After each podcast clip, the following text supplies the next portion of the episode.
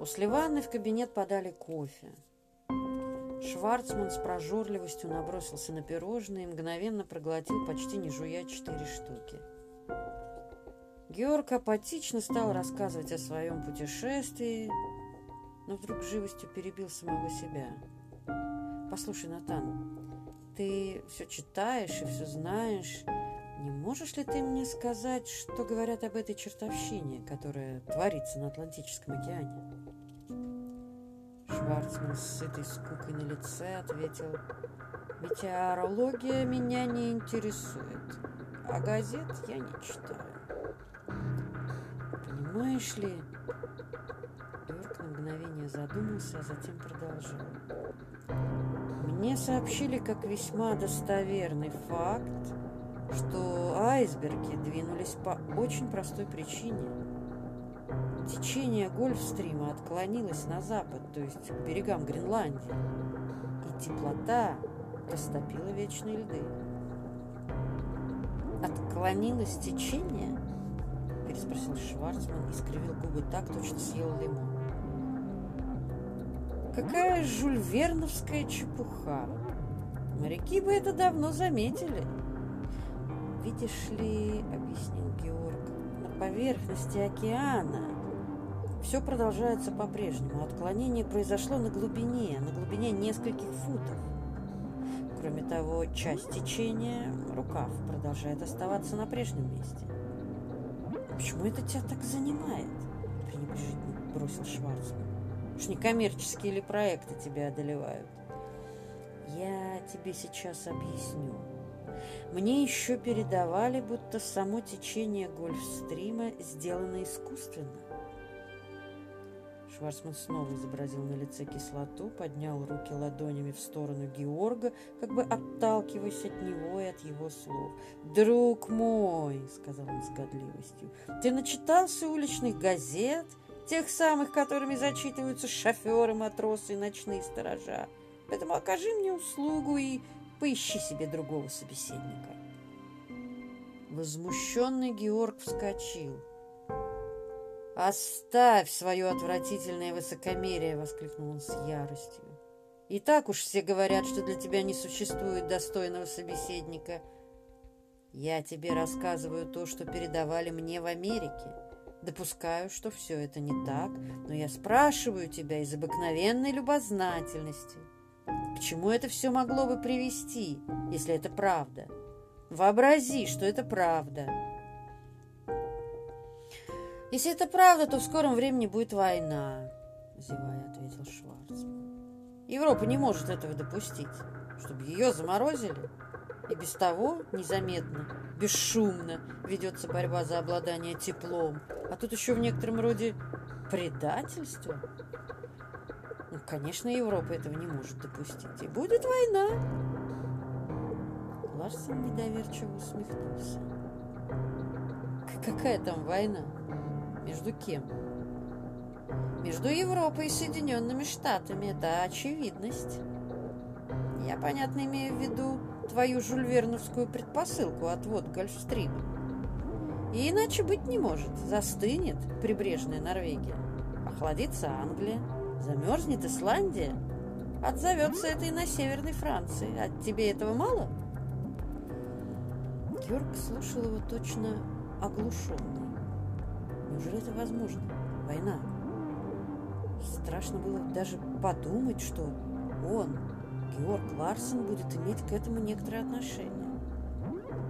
Ну, это уж твоя фантазия разыгралась, успокаивая самого себя, заметил Георг. Моя фантазия здесь ни при чем, резко сказал Шварцман, не выносивший возражений. За войну, говорит, неумолимая логика. И представь себе, Европа даже обрадовалась бы такому казус белли.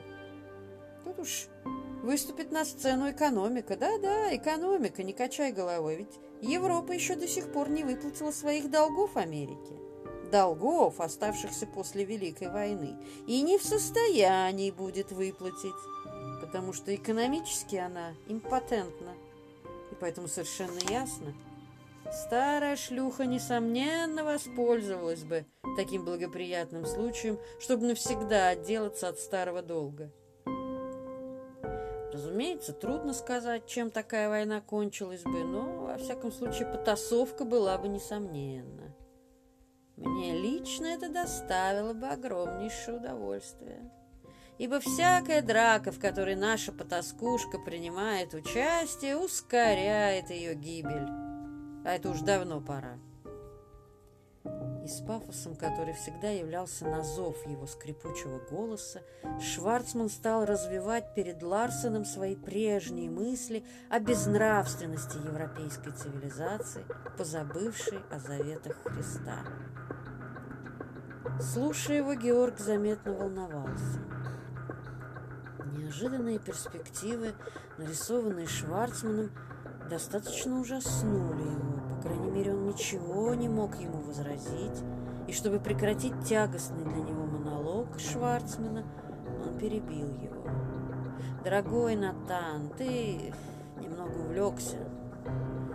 Предоставим Европу далекому суду истории. В конце концов, Шварцман в любом возражении, находивший для себя пищу, саркастически подхватил. «Суд истории? Пора уже бросить эти глупые слова. Суд истории. Никакого суда истории не существует.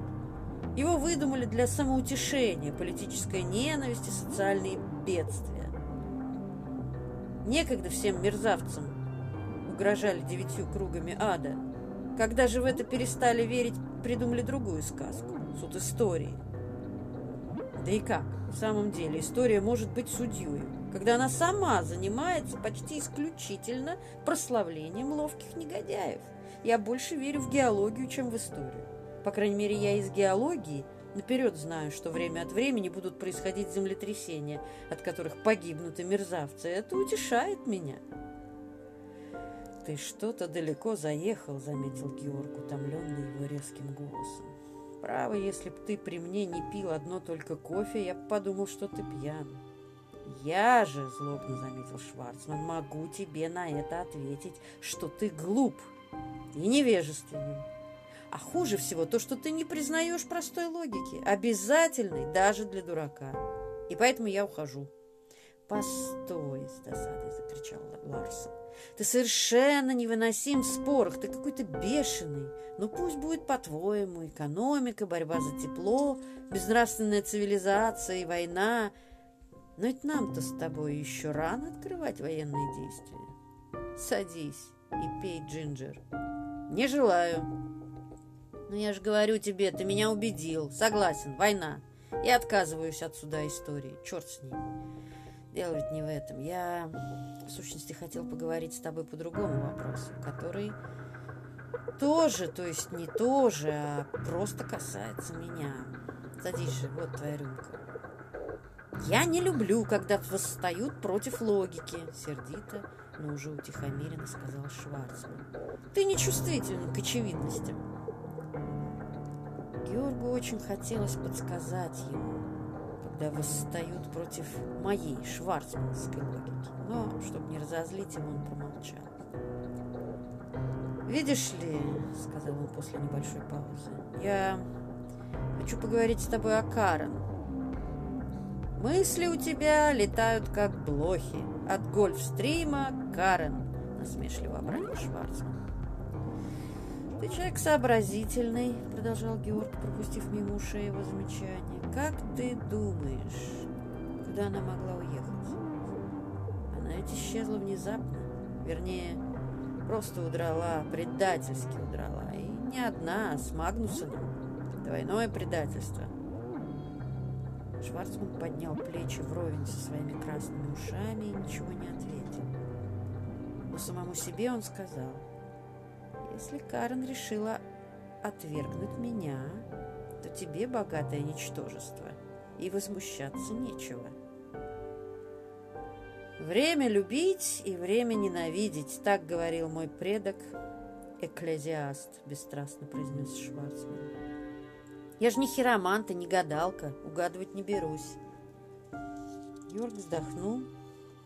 Беседа со Шварцманом только лишь усилила тяжесть на его душе. Вечерние сумерки наполнили комнату тихой грустью, которая порождает желание обобщать свои неудачи и разочарования. «Натан!» — воскликнул друг Георг заклинающим голосом. «Объясни мне, ты умный, чем берет эта женщина? Чем она привлекает к себе?» Шварцман посмотрел на него с улыбкой и тоном соболезнующего превосходства сказал «Мужчины, обладающие волей к жизни и темпераментом, по существу своему склонны к многоженству. И поэтому нам по-настоящему нравятся только те женщины, которые умеют показывать свою многоликость, умеют показывать себя разными. Этим они создают для нас обстановку гарема. И нам начинает казаться, что мы живем сразу с несколькими женщинами. Такова притягательная сила Кара. Георг испуганно нахмурил брови.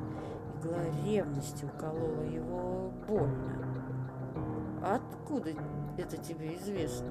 Задыхаясь, спросил он. «Это ведь так интимно. С кем ты говорил о ней? Признайся, будь другом». «Ни с кем. Не надо мне было говорить об этом», — гордо ответил Шварцман. «У меня самого было достаточно оснований, чтобы судить о Карен. «У тебя? Ты?» «Да, я», — четко произнес Шварцман, театрально выпрямился и взял под мышку свой нагруженный доверху портфель. Когда он ушел, Георг устало бросился на кушетку и закрыл глаза. В ушах у него шумело то от бурного красноречия Шварцмана, не то от яростной тоски, пламеневшей в сердце. Его настоящее существование представилось ему пустыней, по которой он шагает, не зная дороги, не видя цели. Не вернуться ли к Свену? А Карн? Может быть, она еще не потеряна? Может быть, она только зло пошутила? И тогда сбоку, со стороны, из темного угла выплыло видение ногой женщины с ласковым ртом и зазывающими бедрами, при виде которых вспыхнуло у него в глазах жидкое красное пламя. Сквозь туман тоски и желаний пронеслась мысль. Шварцман прав. Она носит в себе целый гарем. Гарем приблизился к нему, обдал жаром дыхание и властно заставил его скатиться куда-то вниз, в черный, мягкий провал.